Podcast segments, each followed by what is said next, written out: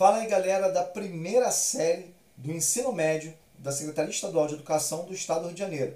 Você já me conhece, eu sou o professor Roberto Stabile, professor de Geografia, né? Vocês me conhecem não só do podcast, mas também das aulas, das videoaulas.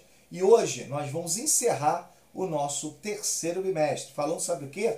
Sobre rios, sobre água, sobre a importância disso no cenário, não só brasileiro, mas mundial. Citamos muito das bacias hidrográficas, então eu vou relembrar aqui o que, que nós falamos sobre bacias hidrográficas. Primeira coisa, né, esse conjunto que nós temos do rio principal e os seus afluentes formam o que nós chamamos essa delimitação que é uma bacia hidrográfica. Bom, além disso, tem muita coisa legal e muita coisa importante da gente analisar. Primeira coisa é o seguinte, a gente tem que visualizar quais são os elementos fundamentais para que a gente possa entender um pouquinho o cenário né, atual em relação à água. A água é muito importante. A água faz parte do nosso dia a dia. E eu já tinha comentado, tem países que não têm a abundância de água que a gente tem no Brasil. E aí tem que dessalinizar a água, por exemplo, tem que fazer uma série de coisas importantes para definir literalmente aspectos relacionados ao processo da água, galera. É muito difícil mesmo, muito difícil você entender esse processo.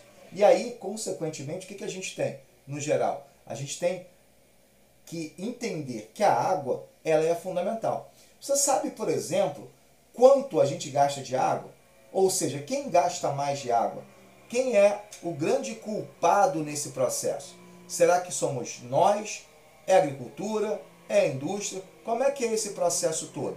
O processo está relacionado a quê, numa forma geral? Bom, primeira coisa é o seguinte, já posso afirmar para vocês que quem gasta mais água é a agricultura. São quase 70% da água utilizada no mundo vai para a agricultura. Aqui no Brasil não é diferente não, é isso também.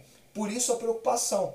Os produtos agrícolas, existem produtos agrícolas que utilizam muita água, então necessitam de muita irrigação. Não somente a água que vem das chuvas.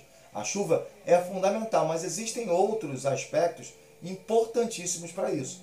Logo, é interessante a gente analisar que esses elementos relacionados à água fazem parte de um processo que eu digo que é um processo muito importante da gente entender essa conservação.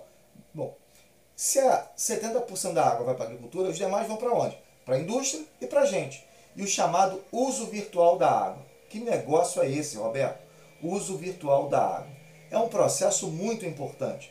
É um processo relacionado a uma série de coisas que estão diretamente ligadas ao que a gente produz. Por exemplo, se eu pego uma camisa, a camisa gasta quanto de água? Como assim, Roberto? Camisa gasta de água?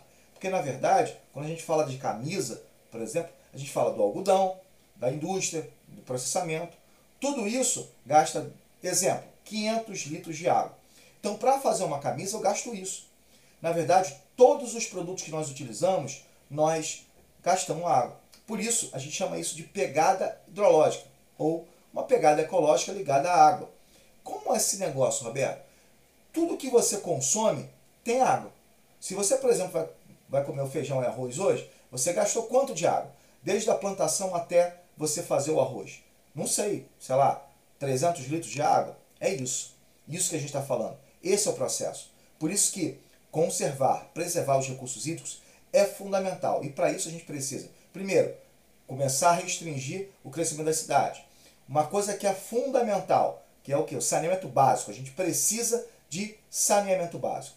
Esse é um elemento que eu chamo atenção muito para vocês. Por quê? O saneamento básico vai trazer uma base importantíssima tá? para que você diminua o processo de poluição. Outra coisa, né? preservar as nascentes, não desmatar. Isso vem acontecendo muito no Brasil. Cada vez que você desmata a nascente, você diminui o volume de água dos rios. E, consequentemente, diminui o volume de água das chuvas também. Então, é um processo muito importante para a gente analisar. Então, tudo isso é fundamental. Galera, preservar, conservar a água são elementos totalmente importantes para você ter um, um futuro adequado, principalmente para os nossos filhos, os nossos netos, que precisam dessa água também, não é somente a gente. Galera, Um grande abraço, foi um prazer muito grande falar com vocês e até o nosso próximo podcast.